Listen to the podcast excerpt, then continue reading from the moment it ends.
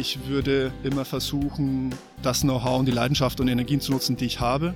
Das heißt, wenn ich mich in irgendwas gut auskenne und ähm, dafür auch brenne, dann darin zu starten.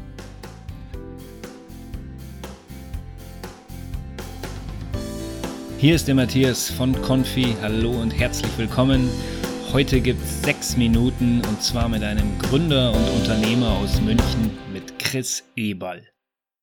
Nach seiner Ausbildung zum Elektrotechnik-Diplom-Ingenieur, einem Jahr im Fraunhofer Institut und acht Jahren in verschiedenen Rollen bei Microsoft baute Chris Eberl die letzten acht Jahre sein Softwareunternehmen namens Contextair auf.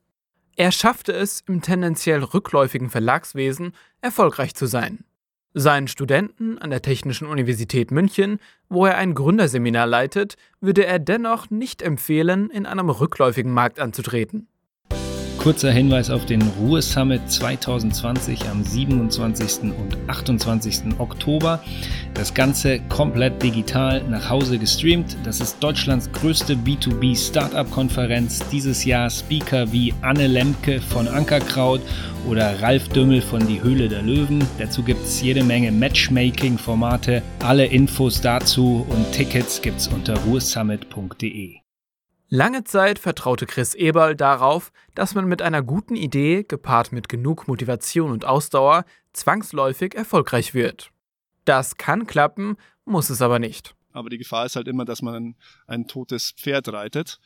Es ist auch schwer herauszufinden, ob man jetzt noch ein, zwei Monate hätte länger fahren müssen, um es zu verkaufen, oder eben das äh, Pferd äh, nicht mehr reitet und absteigt.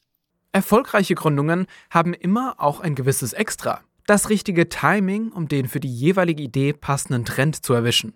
Auch wenn man relativ schnell erkennen kann, wann sich ein Markt auf dem absteigenden Ast befindet, gleicht die Ausschau nach zukünftigen positiven Trends einem Glücksspiel.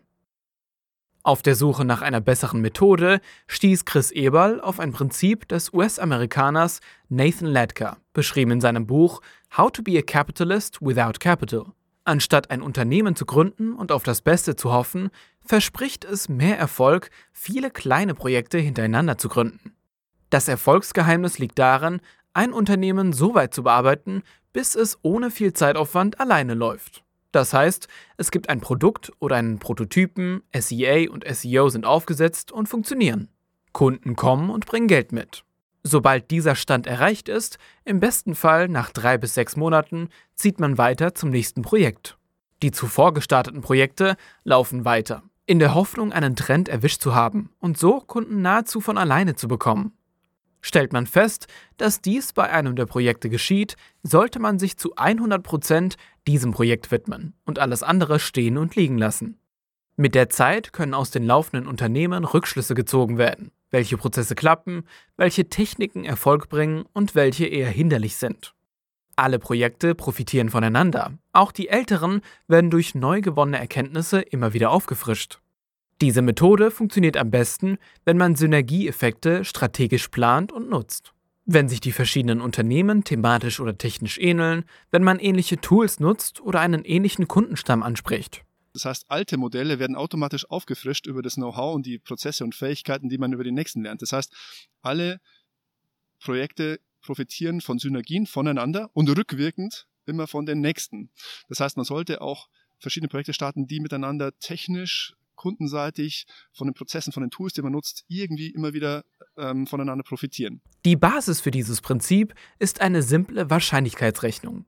Wenn dieser schnelle Rhythmus einmal erreicht ist und drei, vier oder sogar fünf Projekte pro Jahr gestartet werden können, ist es viel wahrscheinlicher, einen Trend zu erwischen, als bei einem einzelnen.